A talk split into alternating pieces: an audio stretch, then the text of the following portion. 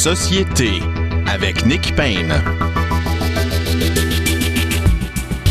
Bonjour à tous, très heureux d'être au micro pour une autre édition de Société. Merci d'être à l'écoute, chers auditeurs. Dans un instant, nous euh, euh, commentons l'actualité avec euh, les, euh, le, le, duo des Fred, Frédéric Bérard et Frédéric Lapointe. Puis un peu plus tard à l'émission, nous parlons de la présidentielle française euh, et aussi également du euh, troisième anniversaire du mouvement des Gilets jaunes. Hein? C'est un anniversaire qui a eu lieu il y a déjà quelques semaines, mais tout de même, on aimerait bien savoir où la France en est à ce chapitre-là, surtout en cette année de campagne électorale et du reste, au sujet de la campagne, il y a beaucoup de choses à dire et donc nous le ferons avec Nicolas Vidal, notre euh, correspondant aujourd'hui en direct de Paris. Mais allons tout de suite rejoindre le duo de choc, Frédéric Bérard, avocat, chroniqueur, essayiste, euh, chroniqueur au journal Métro. Oui, bonjour Frédéric Bérard. Ah, attendez, vous devez me parler, puis je ne vous entends pas. Parlez-moi donc encore. Oui, je pense que vous êtes là. Et bonjour euh, Frédéric euh, Lapointe, il est fondateur de la Ligue d'action civique, ancien candidat dans Maurice Richard. Bonjour Frédéric Lapointe. Bonjour. Alors voilà, je vais, je vais y arriver. Vous êtes là tous les deux, oui? Euh, pour ma part, oui, mais Frédéric euh, va probablement se joindre. C'est ça. On dirait que Frédéric Bérard est, euh, est disparu dans, dans, la brume. Pierre de Gagné s'occupe de ça. Je le vois courir présentement derrière, derrière la vitre.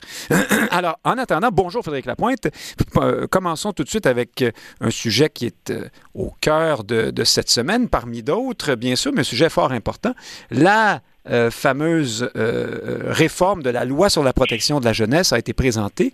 Euh, la commissaire Régine Laurent, dans un geste rare, hein, a été montrée très satisfaite de ce projet de réforme qui consiste essentiellement à à beaucoup de choses, mais disons que le changement essentiel, celui que salue Madame Laurent, euh, est dans le préambule de la loi. Il fait en sorte que désormais, plutôt que de dire que euh, toute décision prise euh, en, vertu de cette loi doit tendre à privilégier le maintien de l'enfant dans son milieu familial et également à impliquer les parents dans, les, dans toute décision, désormais, on change ça et on dit que c'est le bien de l'enfant tout court euh, qui prime. On ne disait pas le contraire autrefois, mais on ajoutait cette notion de tendre vers le maintien dans le milieu euh, familial. Est-ce que vous êtes aussi satisfait que Régine Laurent, vous, euh, Frédéric Lapointe?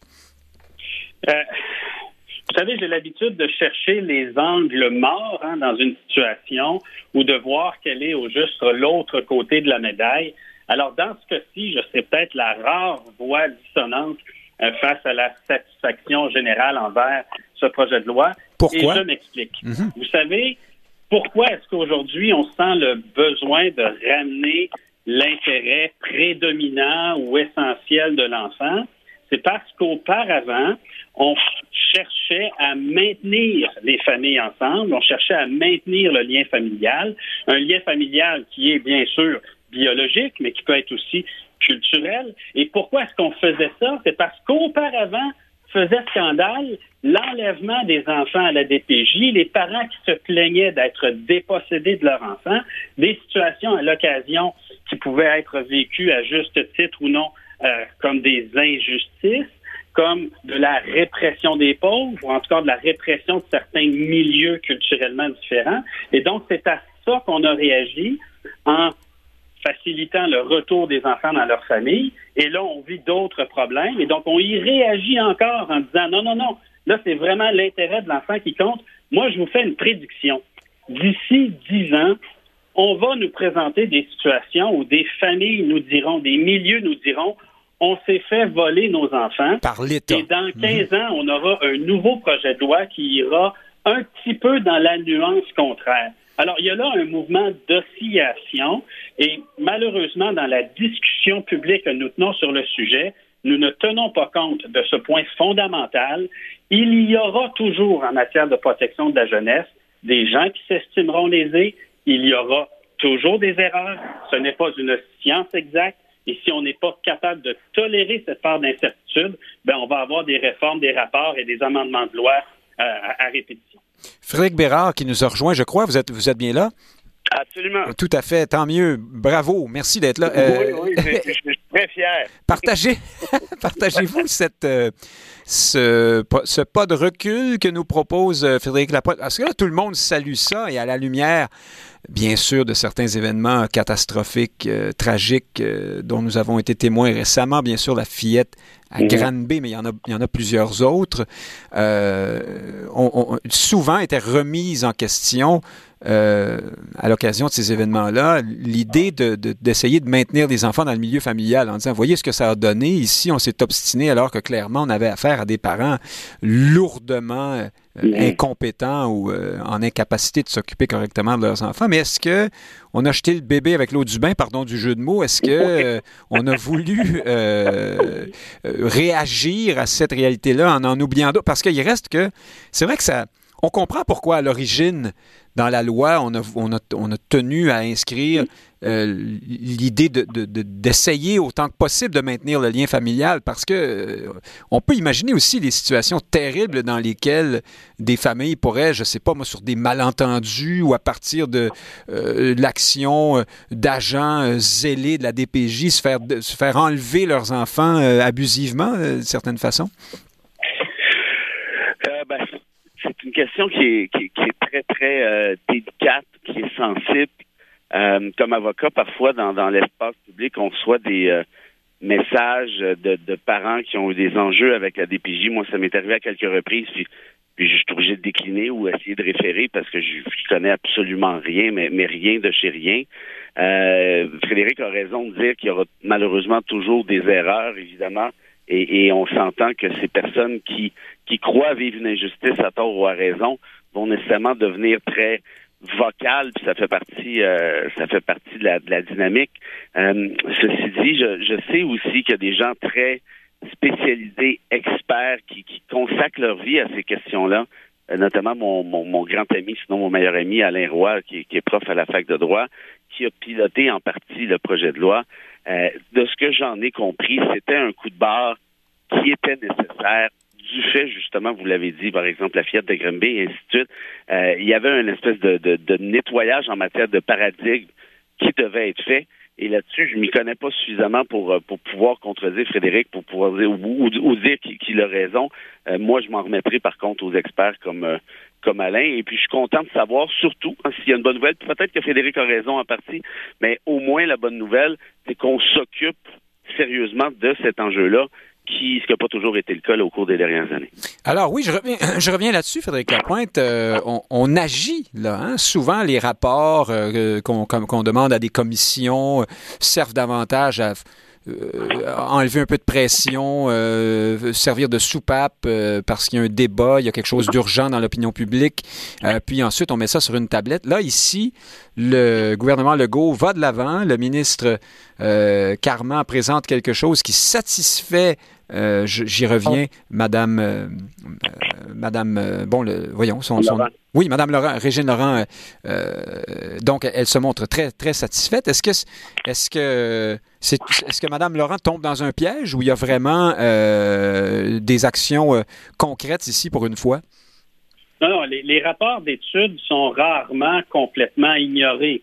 Euh, à l'occasion, euh, et, ça m'est arrivé de devoir le faire, il faut effectuer un certain suivi, voire créer un comité de suivi, comme ce qu'on a fait dans le dossier de la commission Charbonneau.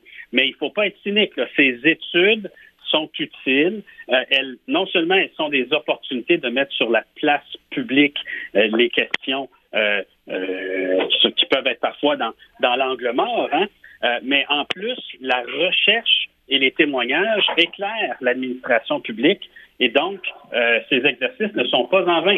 Et, par ailleurs, euh, pour ma part, quand j'ai appris, par exemple, qu'il y avait des obstacles à la communication entre les acteurs liés à la confidentialité des dossiers, alors que parfois euh, l'absence de circulation de l'information peut avoir des conséquences funestes. Hein. Je crois que dans le cas de la petite fille de Granville, ça a été également pointé du doigt.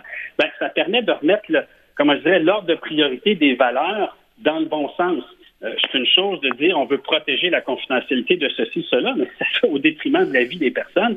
Ben, on n'a peut-être pas le bon ordre de priorité. Donc, ça permet de brasser un peu les habitudes bureaucratiques où les agences donnent des règles plus souvent pour se protéger d'ailleurs que pour protéger le public. Frédéric Bérard, est-ce que, en terminant sur ce sujet-là, vous trouvez euh, que le gouvernement Legault euh, livre la marchandise, pour employer l'expression consacrée?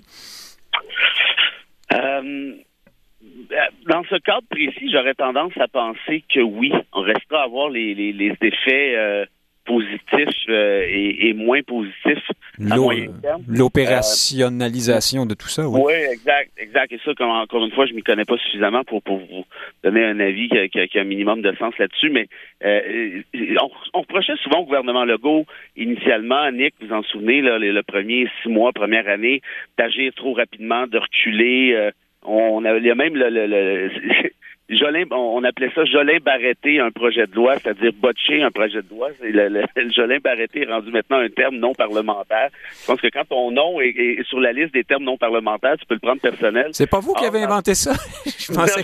non, ça. Ah. non, au contraire. Vous regrettez de ne pas avoir inventé le mot, hein? Oui, ben, j'aimerais bien me revendiquer de la paternité, mais, mais non, ce serait malhonnête. Euh, mais pour le reste, ça pour dire que la première année ou à peu près, hein, ce, ce gouvernement-là essayait des trucs, partait à la course, tout croche, revenait, on s'excuse, on recommence. Là, dans ce cas-ci, j'ai l'impression que ça a été fait beaucoup plus euh, intelligemment, de manière posée, avec des experts, ce qui n'était pas toujours le cas, notamment en matière d'immigration. Là, ici, ce l'est. Il reste à voir qu'est-ce qui en sera au final. Mais ce que j'aime bien, c'est qu'on a reposé, en fait, toute cette espèce de réforme-là sur l'avis d'experts, ce qui est rarement le cas de ministres qui sont en charge. Alors, euh, passons à un autre sujet. Le congrès des libéraux, avant qu'on parle de celui du Parti québécois qui se tient en fin de semaine, les libéraux, donc la semaine dernière, nous en avions euh, parlé à l'avance. Maintenant, on sait un peu ce qui est sorti de là. Frédéric Bérard, je reste avec vous. Euh. Alors, l'environnement, hein, c'est souvent une sorte d'échappatoire pour des partis politiques qui cherchent à ne pas régler des questions plus épineuses. Les péquistes, les bloquistes ont tendance à fuir en avant dans des belles propositions environnementales parfois quand la soupe est un peu chaude. Euh, est-ce que c'est ce que vient de faire euh, Dominique Anglade, ça mange pas de pain, hein, se montrer euh, très environnementaliste ou à tout le moins parler beaucoup d'environnement quand on aime mieux pas trop dire comment on va faire, par mm-hmm. exemple, pour se rapprocher de l'électorat euh, francophone, alors qu'au sein de notre parti, on est un peu tenu de, par une laisse courte sur ce sujet-là. Est-ce que c'est ce que fait Mme Manglade ou il y a de la substance de, ce que je comprends, moi, de ses propositions sur l'environnement, c'est qu'elles sont euh, davantage axées sur le, développement euh, économique, si vous voulez, euh, durable, ouvert, plutôt que sur la, la contrainte, la punition, les taxes. Est-ce que d'abord, est-ce que c'est réaliste? Et puis, est-ce que ça vous parle, vous, Frédéric Bérard? Ben, plusieurs petites observations. La première, vous parlez par exemple du bloc qui, qui se sert de l'environnement comme faux fuyant. Euh, c'est assez facile hein, pour le bloc d'agir ainsi. Euh, il ne prendra jamais le pouvoir. Rendu là, il peut bien proposer n'importe quoi. Évidemment. Mais on euh, pense aux, péquistes aussi qui souvent, quand on ne sait pas trop quoi faire de la souveraineté, on, parle d'environnement. ou on parle d'environnement parce qu'on dit que ça va nous permettre d'aller chercher les jeunes. je ne remets pas en question la qualité des politiques proposées, mais il y a aussi une fuite en avant là-dedans ou sur le côté. Mais voyez, encore là, on revient à la discussion qu'on avait la semaine dernière. Vous analysez ces questions-là à type de, euh, euh, comment je dirais, avec une espèce de grille de calcul politique en tête. Sous l'angle, oui, oui, bien sûr, la politique politicienne, mais ça ne veut pas dire qu'il n'y a pas un contenu derrière. Moi, j'aime bien penser que parfois, la politique peut aussi, et, un n'exclut pas l'autre totalement, qu'on se comprenne bien, mais que, que, la politique peut être faite aussi pour des bonnes raisons. Et ici, et je ne sais pas pour vous, mais pour moi, la survie de l'humanité, je trouve que c'est une pas pire raison de faire de la politique. Chacun ses tripes, là, mais moi, c'en est un des miens parce que les experts à l'international sont maintenant unanimes. Nous sommes face à une extinction de masse dans les prochaines décennies. Pas, dans, pas dans deux semaines, mais d'ici un 30, 40, 50 ans, c'est l'enjeu auquel on fait face. Or, que les libéraux sortent de cette espèce de mécanique de je calcule mes votes parce que pendant que lui calcule X, la CAC évidemment nous dit que son, troisième lien est excellent pour l'environnement, puis c'est carboneutre, puis ainsi de suite. En d'autres termes, toutes sortes de... de, de, de, de oui, carboneutre. Ben, on, va, on, va, traverser le fleuve à pied, hein, c'est par le, par le tunnel. Oui, probablement. Non, mais ça, ça s'appelle s'adresser au plus bas dénominateur commun. Ça s'appelle parler au jambon. J'espère que ça fonctionnera pas au final. Euh, et là, vous avez le PLQ qui débarque. Bon, est-ce que l'idée est bonne? Euh, je m'y connais un petit peu en matière environnement, pas à titre de scientifique, pas du tout, mais parce que je m'intéresse à ces questions-là le, plus possible. Et, et ce que j'ai compris, c'est que ça ressemble un peu, en quelque sorte, euh, au plan vert de Stéphane Dion, l'espèce de Green Deal à l'époque, comme on l'appelait. Euh, Dion qui a à peu près tous les défauts du monde à titre de politicien, mais ce plan-là, pour plusieurs économistes sérieux, c'était le plan qui aurait dû être adopté au final, il y a ça 15 ans, ce qui nous aurait placé dans une bien meilleure position que dans celle euh, dont on est où on se retrouve aujourd'hui. Or, le plan des libéraux, c'est un peu ça. On parle d'injecter une espèce de, de 100 milliards d'argent public dans des espèces de partenariats privés et publics, notamment pour le développement d'hydrocarbures verts, de faire en sorte et le fameux hydrogène, hein? Exactement. Que le Québec soit ou devienne l'un, sinon le leader mondial euh, en euh, la matière. Dominique Anglade a raison de dire, je crois, que les, les barrages hydroélectriques, c'était le fun dans le temps de Robert Bourassa, puis les 100 000 jobs, mais on n'est plus là du tout. Il faut aller plus loin. Et l'hydrocarbure, ceci dit, ça, c'est pas partagé par l'ensemble des experts. Il y en a qui disent que, que ça pourrait être une erreur d'un point de vue euh, environnemental. Et ça, je suis pas assez équipé pour pouvoir, euh, pour pouvoir m'obstiner là-dessus. Les libéraux veulent même nationaliser ce secteur, hein, d'ailleurs. Et, vous voyez, ça, ça, tombe quand même relativement bien, j'ai cette, cette expression-là, mais dans l'ADN libéral, en quelque sorte, où on va essayer de concilier le développement économique simultanément au développement durable, ce qui me semble être, une bonne idée. Parce que quand on regarde le programme de Québec solidaire sur la question environnementale, programme que j'aime bien aussi, mais, on est beaucoup plus dans la, dans la sanction, dans la punition, dans l'interdiction, ce qui sera nécessaire de toute façon, il ne faut pas se compter d'histoire, mais au moins, peut-être que le programme libéral est un petit peu plus constructif, en quelque sorte, un petit peu plus porteur, innovateur, et fait moins peur aux gens, parce qu'à l'heure actuelle, les études démontrent qu'il y a plusieurs plusieurs dizaines, sinon centaines de milliards. En fait, on parle d'un minimum de 50 milliards d'énergie verte qui dorment au gaz, puis c'est le cas de dire, en d'autres termes, des, des jobs qui ne sont pas utilisés, qui pourraient être créés si, évidemment, on assurait cette transition ce qu'on ne fait pas à l'époque, euh, à présentement, pourquoi? Parce qu'on a un gouvernement, c'est-à-dire celui de Justin Trudeau, qui l'année dernière a subventionné à hauteur de 1,9 milliard l'industrie pétrolière, comme si cette industrie avait besoin d'une scène de nos poches. Alors, plutôt que de prendre cet argent-là et de le gaspiller dans les énergies fossiles, pourquoi ne pas l'utiliser dans des économies de transition pour en faire des économies vertes au final? Alors justement, Frédéric Lapointe, euh, je, reviens euh, à ma prémisse de départ sans remettre en question tout ce que vient de dire Frédéric Bérard. Tout ça est juste et bon, mais est-ce que l'électeur, le citoyen euh, québécois et canadien même, euh, n'est pas habitué à ces, grands projets euh, à saveur environnementale qu'on ne met jamais en marche finalement? et c'est un peu la question que je posais sur les, les libéraux. Frédéric Bérard parle du bloc qui peut promettre tout ce qu'il veut. Ben, en ce moment, Dominique Anglade, quand on regarde les sondages dont on parlera dans un instant, elle peut un peu promettre tout ce qu'elle veut, elle aussi, non? Écoutez, euh, l'environnement va dominer l'agenda gouvernemental lorsque les politiciens qui formulent des programmes seront prêts à sacrifier leurs priorités et à mettre l'environnement au-dessus du reste. Et ce n'est pas ce qui se produit. Les dernières années nous ont enseigné que lorsque deux partis plus environnementalistes que la CAQ cherchent à converger, la base de l'un de ces deux partis politiques préfère traiter l'autre de raciste plutôt que de mettre l'environnement comme première priorité. Vous parlez du Parti québécois et de Québec solidaire. Tout je sens une pointe de péquisme ici, mais... Et, parce que, et parce que je vais être complètement honnête, on parlait de Stéphane Dion tout à l'heure, peut-être, je dis bien peut-être, qu'au nom de l'environnement, il aurait fallu soutenir Stéphane Dion, et je parle en tant que souverainiste, pour que ce programme s'impose et laisser un peu de côté euh, notre agenda nationaliste ou nos revendications typiquement québécoises. fameux épisode où le Bloc euh, a vaguement failli, euh, plus ou moins, par prendre part à une coalition derrière M. Dion. J'étais tout à fait d'accord avec le support de Stéphane Dion après l'élection, mais peut-être fallait-il le faire avant. Tout ça pour dire que nous pouvons jouer au cours des 30 prochaines années à qui va crier le plus fort pour l'environnement. Ça va peut-être calmer de façon transitoire notre anxiété, mais ça ne fera strictement rien si on n'est pas capable de passer par-dessus nos différences et de formuler une offre politique radicale favorable à l'environnement. Maintenant, je vous soumets, par exemple, que si, et c'est un gros si, le programme du Parti québécois et celui du Parti libéral sur l'environnement se rejoignent, ben, si c'est effectivement leur priorité, il y a peut-être des gouvernements d'union nationale qui devraient se préparer pour affronter cet enjeu. Mais manifestement, ce n'est pas l'article 1 d'aucun parti politique au Québec à l'heure actuelle.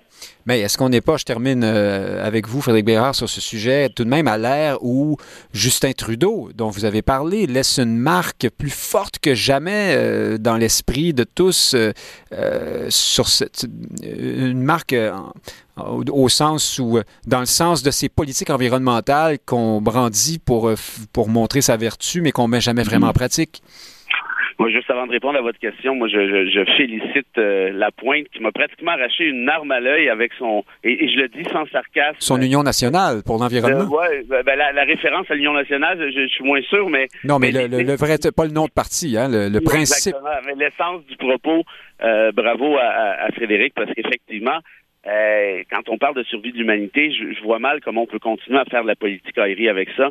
Et, je, partage son, comment je dirais, son cynisme en quelque sorte, mais il va falloir un jour le tasser ce cynisme-là et, y aller de manière euh, beaucoup plus, comment je dirais, euh, peut-être utopique qu'on pourrait penser aujourd'hui. pour répondre à la question, Justin Trudeau a été une vraie farce en matière environnementale et, et vous savez quoi? C'en est même pire que, pendant les années de Stephen Harper, parce que Harper, on le savait, c'est un pro-industrie pétrolière, c'est un pro euh, que ça l'a pris de sort bitumineux, on, il s'en cachait pas. Euh, ben, il se trouve que rien n'a changé euh, depuis. en, fait, Non, seulement rien n'a changé, Nick, mais c'est pire. Parce que Justin Trudeau nous a acheté un pipeline avec, avec 10 milliards d'argent public. Ça, limite, l'argent, je m'en fous un peu, mais le principe d'aller acheter un pipeline dont, dont, même les Américains ne veulent pas, ça vous donne une idée. Euh, et, c'est ça, je vous parlais de 1,9 milliard l'année passée de subventions aux industries pétrolières. Jamais les, les, les gouvernements de Stephen Harper n'étaient allés aussi loin. Donc, ça vous donne quand même une idée. Si vous regardez le bilan environnemental de Justin Trudeau, tout ce que vous trouvez, c'est une interdiction des pailles. je veux dire, quand même, il faut le faire. Là. Et, puis, je, ne suis pas contre l'interdiction des pailles. Moi, à ce compte-là, je prends tout. Mais à ce que je sache, je pense pas que ça va faire renverser la tendance, euh, quand même, qu'on interdit toutes les pailles du monde. Or, vous l'avez dit, à mon avis, à, la perfection, Justin Trudeau se drape dans la vertu environnementale. Rappelez-vous, en 2019, il y avait même brandi Stephen Guilbeault, là, puis là, tous les bobos du plateau étaient tout excités. Il y en a plein là-dedans qui se sont mis à voter libéral en pensant qu'on arrivera à quelque chose pour aller le nommer mini-boss de Netflix. Or, est-ce qu'aujourd'hui, Justin Trudeau est sérieux? Moi, les échos que j'ai, puis ce sont des sources que je qualifie de, de fiables, me disent que oui, là, il veut que le prochain mandat soit le mandat de l'environnement. Tant mieux si c'est le cas, mais vous me permettrez d'en douter parce que le Parti libéral, surtout celui de Justin Trudeau, est beaucoup, euh, comment je dirais, est beaucoup, euh, est davantage versé dans l'espèce de je m'enroule dans les draps de la vertu, incluant sur les questions de racisme systémique et autres. Sur la question des gestes concrets, par contre, c'est une autre histoire. Ça laisse un peu, euh, ça, se, fait attendre un peu, on va dire ça. Ça se laisse désirer, tiens. Euh, euh passons maintenant au Parti québécois. Je reste avec vous, Frédéric Bérard. Le parti tient son congrès présentement à Trois-Rivières. On parle de mettre en, de, définir son projet national, un projet qui, bien sûr, porte sur l'indépendance du Québec, mais on parle aussi de la, de l'identité québécoise, de la décanalisation canadienisation euh, du Québec, de la défense de la langue française et aussi d'un modèle économique pensé pour répondre à la crise climatique. Alors voilà les, les grands thèmes qui rassemblent, euh, autour desquels sont rassemblés les péquistes en fin de semaine. Qu'est-ce que vous pensez qui va sortir de ça? Là, on apprend déjà là, que euh, Paul Saint-Pierre Plamondon, il y a quelques instants, s'est opposé à son aile jeunesse qui voulait proposer la gratuité scolaire jusqu'à l'université.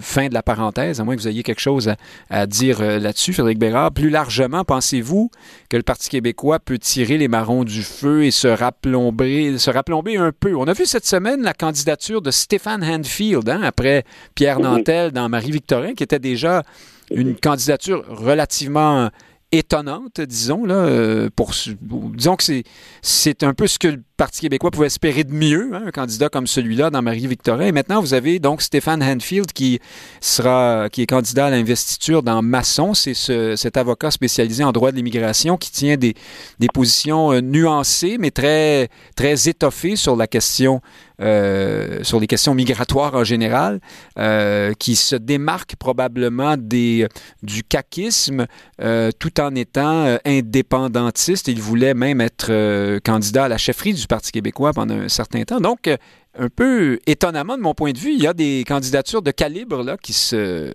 qui se montrent au Parti québécois. Est-ce qu'il y a encore de l'avenir pour ce parti? Ben, écoutez, Pierre Nantel, je suis pas sûr que c'est une candidature de calibre. Le gars, il a été, élu député lors de, la vague orange. Il doit être rendu à son sixième parti en deux semaines. Là. Je, veux je pense pas, moi. Ben, vous avez raison de me corriger, mais enfin, disons que c'est un nom connu qui a été, qui a été député dans ce coin-là. Pour moi, juste ça, c'est déjà beaucoup. J'imaginais qu'on aurait un, un, jeune barbu encore du roi euh, avec, des, des, affiches du RIN. Ouais. Des sandales en terre cuite. Euh, mais euh, je, non, je partage, je partage votre, votre, votre appréciation cet effet-là. Et par rapport à Enfield, ben, moi, Stéphane, c'est un ami depuis, plusieurs années maintenant et c'est un gars d'extrême qualité. Et, j'insiste, d'extrême qualité. Ça, pour moi, c'est euh, une très grosse prise pour, le Parti québécois. Le problème, c'est qu'il va se planter dans, dans Masson, où j'ai regardé, la, la CAQ a ramassé 53% euh, des votes la dernière élection. Je pense pas que c'est très réaliste et je pense pas que c'est très stratégique d'envoyer Enfield dans un comté comme celui-là. Euh, Enfield, vous avez raison de le dire, a des positions d'ouverture, d'inclusion. Ce gars-là, il, est raciste moins mille. C'est un gars brillant avec une belle expérience. Euh, sur les questions euh, d'immigration et migratoire de façon générale. Et il avait appuyé, c'est pour ça que ça m'a surpris un peu, il avait appuyé Sylvain Gaudreau, hein, vous en souvenez? Oui, absolument. C'était un peu curieux euh, parce qu'il s'était montré d'abord le futur candidat de l'indépendance, puis ensuite, bon, il rallie M. Gaudreau qui est plutôt le candidat de tout sauf l'indépendance, mais peu importe. Ben, ce qui m'a surpris, en fait, c'est que c'est une des raisons pour lesquelles il est allé avec Gaudreau, c'est qu'il ne voulait pas aller avec Plamondon. Parce que, bon, Plamondon, c'est mi, mi, mi, mi, mi, mi, mi, Mimi Euh, et, ah. bon. Euh, vous parlez d'un d'égo, là? Euh? Oui, oui, non, non, absolument. Et puis, et puis je ne raconterai pas les détails de, de, de, de, ce que je sais de cette histoire-là, là, par respect pour, pour Stéphane, mais, mais ça pour dire que. que oui, mais là, vous venez de nous en dire un peu quand même. Bref, ben, c'était pas ben un mordu de Paul Saint-Pierre Plamondon. On va dire ça comme ça.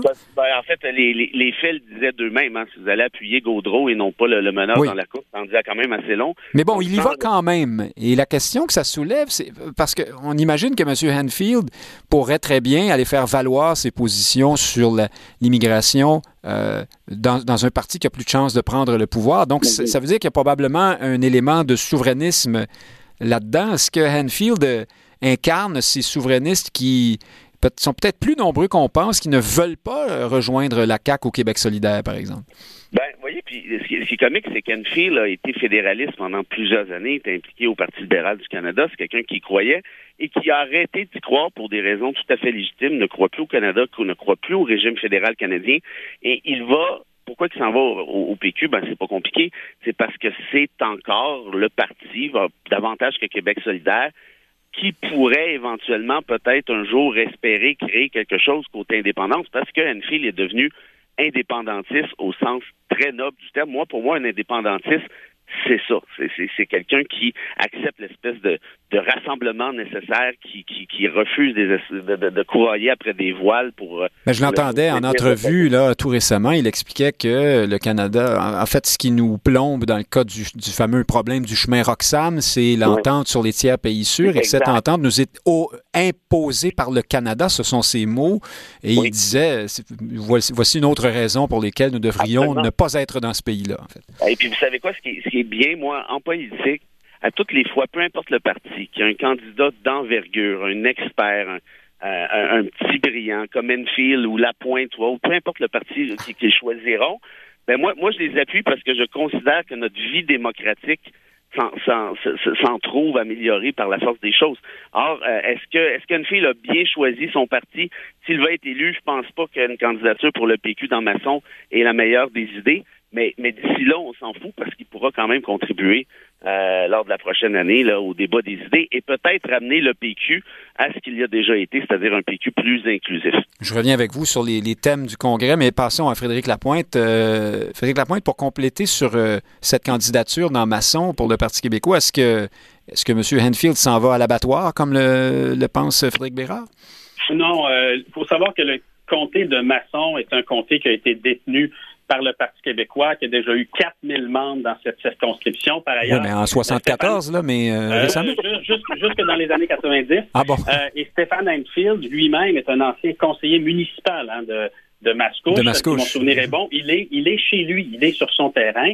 Et les, le deuxième choix des électeurs caquistes dans le 4-5-0, ce sera le Parti québécois. Et il y a des termes sur lesquels le Parti québécois et la CAQ se distinguent fortement.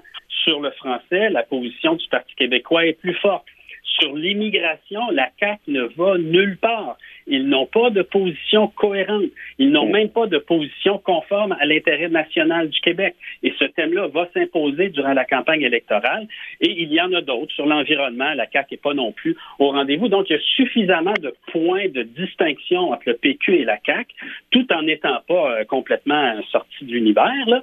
On ne parle pas des positions de Québec solidaire ou du Parti conservateur ici. Donc, au contraire, c'est là où la CAQ a été très forte lors de la dernière élection que Et- le potentiel de gain pour le Parti québécois est le plus grand. Pardon, Frédéric Lapointe, euh, les, des candidatures comme Nantel euh, et Hanfield, aussi différentes peuvent-elles être par ailleurs, sont-elles, d'après vous, euh, à- ces gens-là sont-ils amenés au Parti québécois par la souveraineté ou par la volonté d'être progressiste, euh, pragmatique, sans, sans- donc sans être à Québec solidaire? Les deux, et j'ajouterais que le Parti québécois se prépare.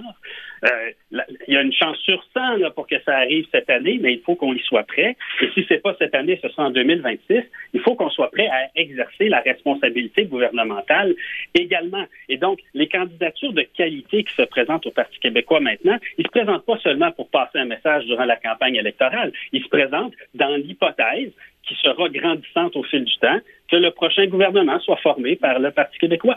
Néanmoins, euh, Frédéric Bérard, euh, ce congrès a lieu en fin de semaine. Qu'est-ce que vous pensez des thématiques? Euh, est-ce qu'il peut ressortir quelque chose de là qui, euh, qui intéresse les Québécois ou est-ce qu'on dira plutôt, comme si souvent d'ailleurs, bon, ben, l'indépendance, ça intéresse pas le monde, on n'est pas dans les vraies affaires, lâchez-nous avec ça. Ben, moi, c'est c'est pas compliqué. Je, je- je pense que le jour où le Parti québécois mettra la hache définitive dans sa, sur les questions d'indépendance, et on s'entend qu'il a flirté avec l'idée euh, drôlement depuis depuis plusieurs années, c'est pas à vous que je vais apprendre ça, Nick Payne.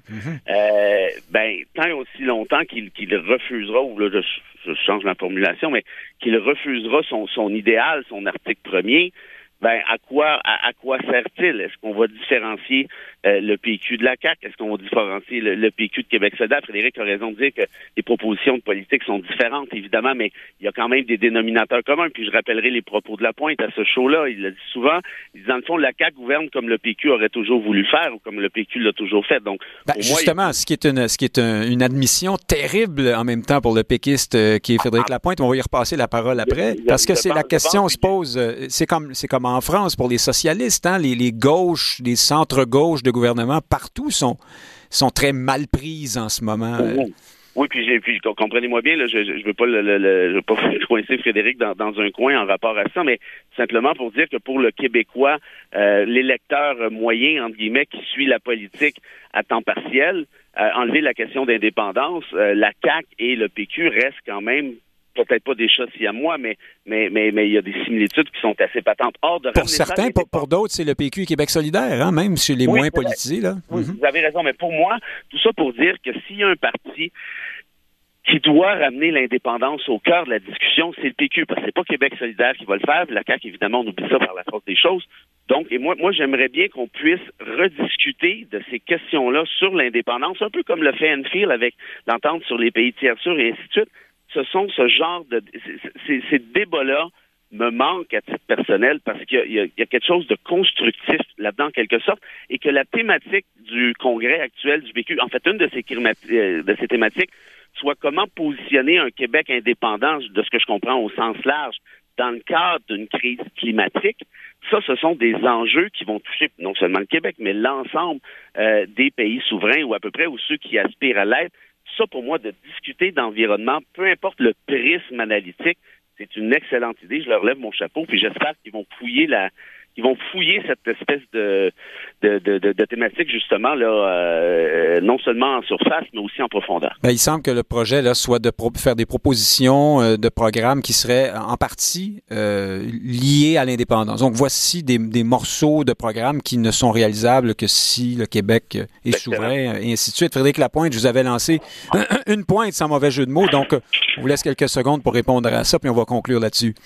Ah, je ne contredirai pas euh, que j'ai avancé euh, sur le positionnement gauche-droite de la CAQ, parce qu'on se souvient que la CAQ a fait campagne à droite. Pourquoi? Parce que ce champ-là était délaissé, donc ils sont allés chercher des électeurs plus à droite, et forcé de constater qu'ils gouvernent en développant les services publics, ils ne baissent pas les impôts, et donc sur le macro, hein, les services publics, la fiscalité, gouverne effectivement un peu comme les péquistes l'auraient fait, mais sur les questions fondamentales d'intérêt national, je le répète, ils sont pas dans la réforme du fédéralisme, ils ne sont pas dans la gestion optimale de l'immigration. Sur le français, ils sont en train de rater le rendez-vous, un hein, bel effort, mais le rendez-vous est pas tout à fait euh, la note elle n'est pas parfaite hein, sur le français. Ça va revenir durant la campagne électorale. Peut-être qu'on a Jolin Barreté pour euh, euh, reprendre. Ben, il, va y avoir un espace pour le Parti québécois, mais vous avez tout à fait raison pour l'électeur de la CAQ qui ne cherche pas la révolution, lorsqu'il se cherchera un gouvernement de remplacement, il aura euh, un deuxième choix, ce sera celui du Parti québécois. Euh, parlant de, de Jolin Barrettise, euh, ou Bar Barrettude, je sais trop, Barrett, Barrettance peut-être, Frédéric Bérard, le fameux projet de loi 2.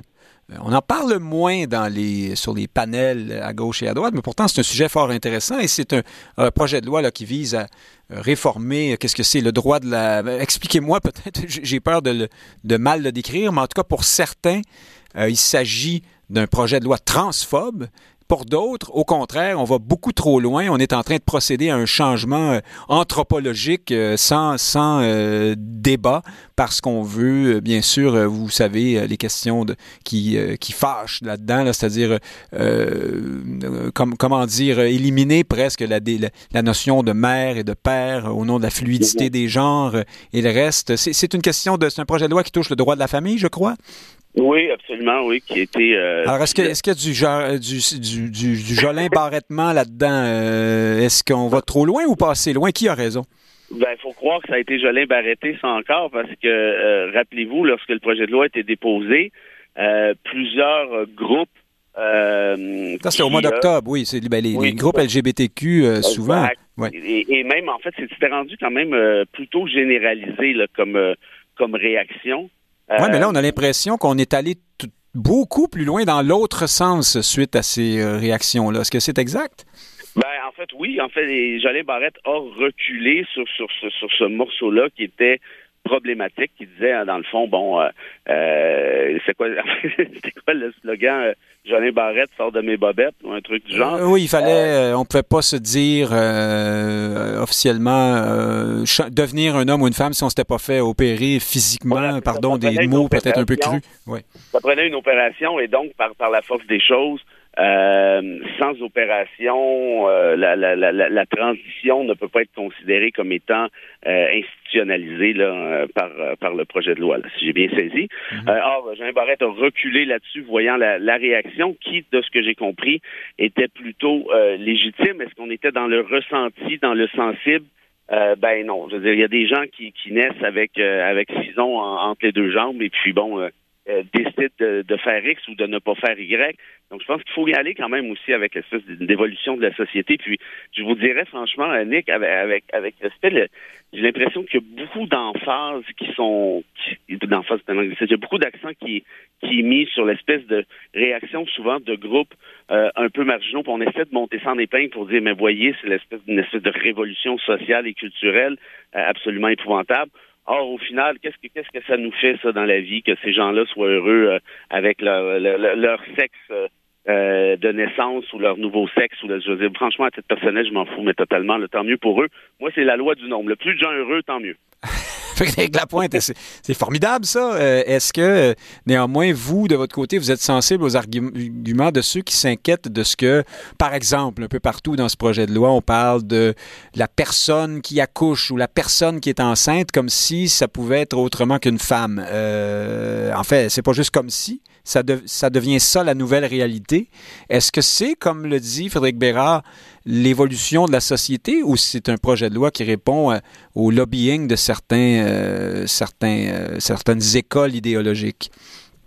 Alors, sur le détail du projet de loi, pour ne pas l'avoir lu, je ne peux pas me prononcer sur le mouvement qui a amené. Ben, sur les questions de fond qui déchirent autour de ça, ce sont toujours les mêmes. Hein? C'est pas tellement le contenu du. Ouais. Alors voilà, donc là, on adopte des projets de loi. Je ne sais pas si c'est dans la portée de celui-là, mais lorsqu'il s'agira de lieux où il y a ségrégation entre les sexes, ben, c'est, pas tout à fait unanime, là. Hein? Les, les, salles où on se change, euh, les sports dans lesquels on compétitionne. Alors, quand on a euh, le regard très étroit et la lampe de poche ajustée sur un, un, faisceau très fin, on peut se dire, ben, je vais rendre ces personnes plus heureuses. Mais lorsqu'on on dévisse un peu la lampe de poche, on regarde plus large, on se rend compte que ça a des effets collatéraux qui sont pas toujours désirables. Par ailleurs, sans verser dans... Euh, ah, vous parlez par exemple de ces, ces, ces, hommes qui se mettent à compétitionner aux ben Olympiques dans des catégories de femmes, mais qui ont... Alors désormais... Hein, euh, on pourrait parler des prisons aussi. Hein? Oui, oui, par exemple. Bon, c'est ça. Euh, allez-y, je, je, je vous interromps pas parce qu'il nous reste quelques secondes seulement. C'est ça. Donc, il, faut, il faut penser à ça. Par ailleurs, je je me demande s'il y a une fin à ce modus operandi. Hein? À un moment donné, il y a des mouvements, tant qu'il n'y a pas un coup de frein qui est donné, ben ça va, ça, ça, va dévaler la pente et ça va devenir une dérive. Donc là, là c'est des lois. Après ça, c'est le langage. Après ça, c'est l'attitude, le regard de travers. Il y a des gens pour qui ça ne sera jamais assez et il faudra qu'on admette au moins la possibilité ou en théorie qu'on mette un frein ou qu'on mette un pied à terre ou un stop à euh, ce genre de euh, revendications et de comportements. Bon, alors voilà, il y aura, il y aura division euh, pour terminer cette chronique. Merci beaucoup à vous deux, Frédéric Bérard, l'apôtre de l'amour infini. Euh, c'est ça, je retiens que Frédéric n'aime pas l'amour infini. Je retiens votre nouveau dicton. Plus il y a de monde content, plus on est content. Parlez-moi de ça. Alors voilà, on vous laisse retourner dans votre party. On dirait que c'est ça. Merci. Voyons. Merci. Salut à vous deux. C'était Frédéric Lapointe, Frédéric Bérard, euh, nos deux euh, panélistes habituels. Dans un instant, en direct de Paris, Nicolas Vidal nous parle de la situation dans la campagne présidentielle et du troisième anniversaire des Gilets jaunes. À tout de suite.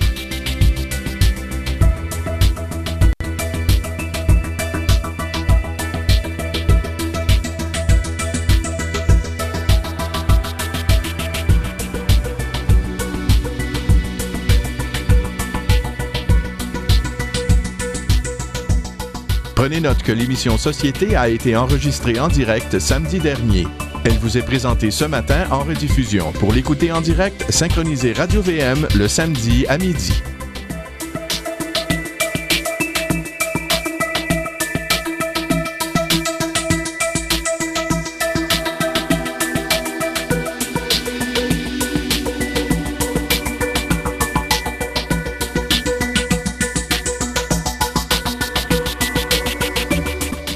C'est la présidentielle euh, qui est bien engagée euh, chez, euh, de l'autre côté de l'Atlantique, bien sûr en France. plusieurs candidatures se manifestent, se dessinent. toutes ne sont pas encore confirmées. on n'a qu'à penser au président Macron qui n'a toujours pas euh, confirmé qu'il était candidat à sa propre succession, bien qu'on on se doute bien que ce sera le cas. Il n'est pas inusité euh, de voir le président attendre un peu avant de confirmer sa candidature, le président en exercice, bien sûr. Parlons euh, de tout ça et d'autres choses avec le fondateur de Putsch Media. Vous pouvez aussi le voir commenter et faire des éditoriaux à RT France, notamment. Je parle de Nicolas Vidal. Bonjour, Nicolas Vidal. Bonjour Nick Payne, bonjour. Alors merci d'être avec nous. Euh, dites-moi, est-ce que alors commençons par la les, primaires et les autres investitures en vue euh, de la présidentielle, les républicains, donc l'ancien, euh, c'est le parti de la droite euh, traditionnelle de gouvernement, si vous voulez, l'ancienne UMP, le parti des Sarkozy, Fillon et autres, l'UMP, donc, c'est-à-dire les républicains, LR, se choisit en fin de semaine un chef. C'est un peu, Nicolas Vidal, corrigez-moi si je me trompe, une sorte de, de concours de second couteau, non? Il n'y a pas de, de grande vedette ou de candidats naturels qui émergent. Et là, suite à un premier tour, ce sont euh, les, euh, les, euh, les, têtes d'affiche Valérie Pécresse et Éric Ciotti qui s'affrontent pour, la, pour le second tour. ce sont, je pense que ces deux personnalités répondent assez bien au, au titre de, de second couteau, hein, c'est-à-dire des gens qui ont, qui ont de beaux états de service, de beaux CV, mais qui ne se sont jamais imposés comme étant des leaders naturels à ce jour, en tout cas.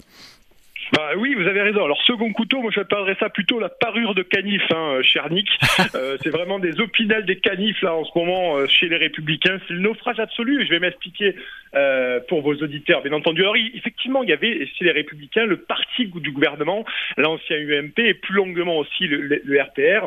Mmh. Il y avait euh, Michel Barnier, il y avait euh, Xavier Bertrand, il y avait Valérie Pécresse et Philippe Juvin et Éric Ciotti. Les quatre premiers, les quatre premiers, finalement, c'est la droite molle, la droite sarkozyste, l'ancienne droite sarkozyste, extrêmement mondialiste, extrêmement européiste, euh, très à même de faire des coups de menton sur la sécurité, vous savez, sur tous ces problèmes d'insécurité que nous vivons en France de plus en plus graves. Et vous aviez le petit Éric Ciotti, on va dire, plus proche de Marine Le Pen, même si toujours au LR, il est plus proche de Marine Le Pen. Et de et Zemmour, hein, d'une certaine façon. Et de Zemmour.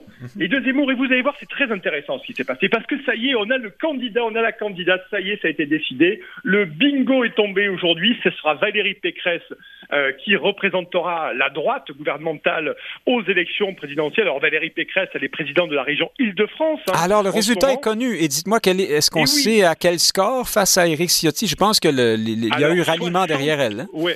Oui, oui, bah oui, il y a eu 60 pour, 60% pardon, pour Valérie Pécresse, 40% pour Éric Ciotti, mais vous l'avez dit, Nick, parce que vous êtes un fin connaisseur aussi de la politique française. Euh, Michel Barnier, Xavier Bertrand et Philippe Juvin, ces trois électorats ont soutenu, bien entendu, euh, Valérie Pécresse, parce que c'est cette droite, je le répète, mondialiste, européiste, et finalement, et finalement, Nick, elle ne se sépare pas, finalement, elle n'a aucun, elle a tous les points communs avec qui? Avec Emmanuel Macron. C'est les mêmes programmes c'est absolument la même vision pour la France et les mêmes programmes. Et c'est pour ça que c'est intéressant, parce qu'on peut se poser la question de savoir, moi c'est la question que je me suis posée, euh, pourquoi avoir présenté finalement quatre candidats, ou du moins trois candidats, euh, Barnier, Pécresse et Bertrand, qui défendent absolument le même projet? Bon, il y avait Philippe Juvin, lui qui est chef de service et qui est venu là après la crise Covid. Mais on dit que Valérie, pardon oui. Nicolas Vidal, que Valérie oui. Pécresse avait néanmoins durci certaines positions euh, dans le domaine régalien, là, notamment sur, les, sur le, les questions de, de sécurité et d'immigration, pour se rapprocher un peu d'une droite un peu plus, peut-être plus que les autres, que les Bertrand, Barnier et compagnie. Non, c'est pas vrai Alors... ça? Ben, elle, elle s'est durcie dans la mollesse, j'ai envie de vous dire, hein, concrètement Valérie Pécresse, et puis concrètement, ce qui, ce qui pêche pour les Républicains, c'est un naufrage politique. Je vous l'ai dit, premier point, c'est une politique absolument similaire, voire même plus libéral qu'Emmanuel Macron. Et deuxième point, et ça c'est plutôt une réflexion de fond que j'ai, c'est-à-dire que Nicolas Sarkozy a été le dernier finalement candidat des républicains, on va dire de la droite conservatrice, et finalement Nicolas Sarkozy, il a trahi énormément de Français, aussi bien sur le plan libéral, sur le plan économique, que sur le plan que sur le plan sécuritaire. Rappelez-vous du Karcher euh, lors de 2005 a été ministre de l'Intérieur, et finalement les Français qui avaient cru en Sarko pour rétablir l'ordre en France, refaire de ce pays un pays, pays serein, un pays sûr. Alors qu'est-ce ben, que c'était le Karcher? Il avait dit je vais, je vais, je vais nettoyer au, euh, voilà, au Karcher. Les quartiers sensibles. Voilà, -hmm. vous savez, en France, il y a de nombreux quartiers sensibles et lors des émeutes de 2005, c'était propagé à tous les quartiers français. Il était allé à la dalle dans une, dans une cité très chaude euh, d'Île-de-France et il avait dit je vais vous passer le Karcher, je vais vous débarrasser de ces racailles. Voilà, il était ministre de l'Intérieur à cette époque-là, faut être clair. Il était ministre de l'Intérieur. -hmm. Ensuite, il est président et en fait, on s'est rendu compte que euh, les problèmes, euh, les problèmes de délinquance, d'insécurité, qui sont devenus aujourd'hui des problèmes d'ultra-violence en France, et c'est très grave ce qui se passe, eh ben, ça n'a pas été résolu. Donc, les Républicains, pour finir là-dessus, finalement, ils pêchent de ça parce que beaucoup de gens, beaucoup de gens sont tombés dans les bras de Marine Le Pen. Comme je sais que vous voulez qu'on parle d'Éric Zemmour, on peut faire ce parallèle avec Éric Zemmour. Et puis, une dernière anecdote pour que vos auditeurs comprennent bien. Euh, un exemple. Il y a eu quatre débats qui étaient soporifiques au possible. Je pense que seul bénéfice, le seul bénéfice a été pour les insomniaques concrètement, qui ont pu s'endormir enfin devant ces débats. Un exemple rapide pour finir ce sujet. Par exemple, vous avez Xavier Bertrand euh, qui a fait euh, course seul, finalement, il, il, a, il, a, fait tout seul sa course, et puis après il est revenu dans la primaire parce qu'il n'avait pas de parti derrière lui. Il a, par exemple, il a été deux fois ministre de la Santé, Xavier Bertrand, et il a supprimé pratiquement des dizaines de milliers de lits euh, entre 2003 et 2017. Il a, il a, été supprimé en France 69 000 lits d'hôpital, par exemple. Et Xavier Bertrand, eh ben, pendant les quatre débats, il nous a répété que l'hôpital était à la, était à la couenne, comme on dit chez moi, et qu'il fallait absolument restructurer l'hôpital. Celui-là même qui avait supprimé des dizaines de milliers de lits. C'est le désavantage d'avoir un passé, hein? Oui, c'est ça. Exactement. Mais, alors, dites-moi, Nicolas Vidal, les... donc, vous nous dites, et, j'ajoute que Nicolas Sarkozy, on le sait, assez proche d'Emmanuel Macron aujourd'hui. Hein? Euh, d'ailleurs, Macron recueille presque son, son imprimatur d'une certaine façon. Euh, et, mm-hmm. et, ce que vous nous dites, c'est que c'est la, la mouvance sarkozyste qui, euh, qui garde le contrôle des républicains aujourd'hui. Alors, est-ce que est-ce que c'est une erreur? Est-ce que est-ce qu'il reste un espace politique pour ces gens-là entre Macron et, et les Zemmour-Le Pen, euh, Dupont-Aignan et autres? Et, pas du tout, parce que finalement, c'est la droite sarkozyste, certes, mais qu'elle, je vous dis, elle est mondialiste, européiste, c'est, elle est très libérale.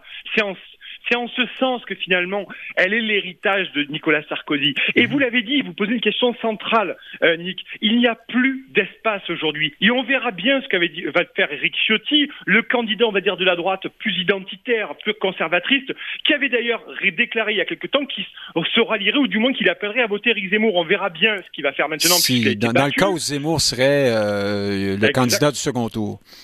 Exactement. Et il avait refusé d'appuyer Emmanuel Macron au second tour de l'élection précédente. Alors, ça le distingue euh, assez fortement du reste de son parti. Oui, est-ce que pensez-vous qu'il va quitter les, les Républicains?